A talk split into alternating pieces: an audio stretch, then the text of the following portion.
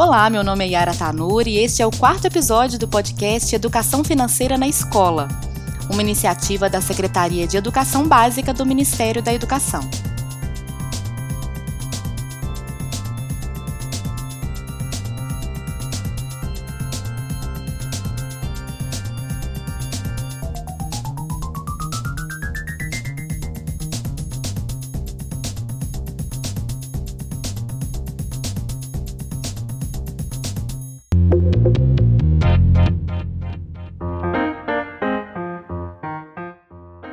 Recebemos hoje o Eduardo, uma criança que já sabe os conceitos de educação financeira, além de saber cuidar muito bem do próprio dinheiro e negociar preços.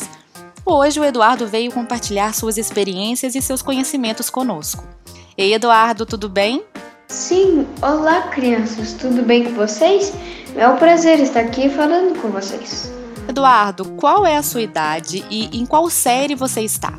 Eu tenho 10 anos, estou na quarta série. E conta pra gente, Eduardo, como você ganha dinheiro e desde quando? Eu ganho dinheiro com a minha mesada em casa.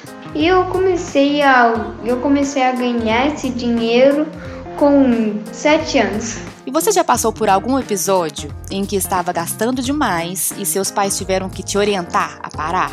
Se sim, o que eles te falaram? Sim, foi por esse motivo que eles decidiram conversar comigo sobre os meus investimentos.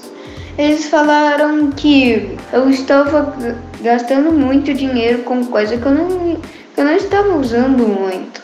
E eles disseram para eu economizar, para quando eu ver uma coisa que eu realmente quero, é, eu poder comprar aquilo dali, depende se for caro ou não.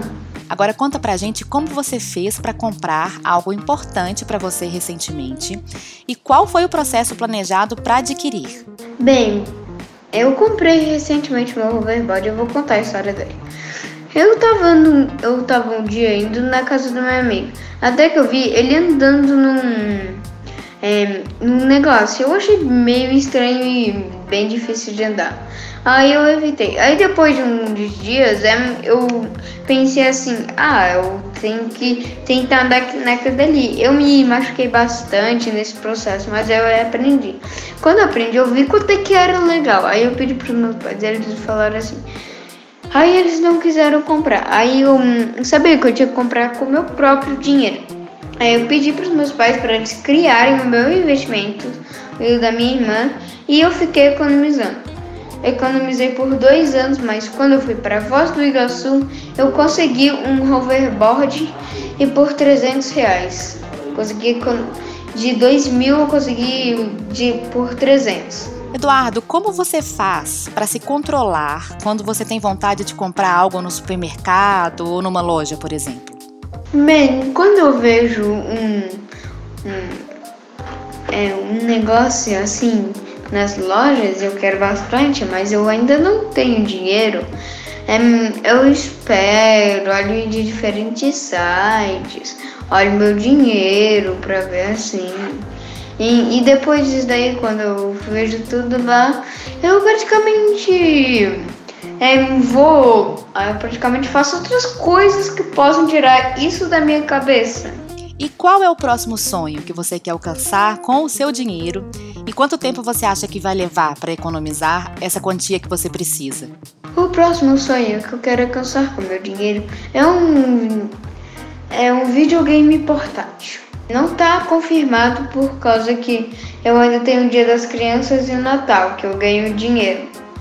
Mas de acordo com as minhas expectativas, é, provavelmente vai durar Hum, mais ou menos cinco meses, eu acho. E você tem paciência para esperar? Sim, sim, eu tenho.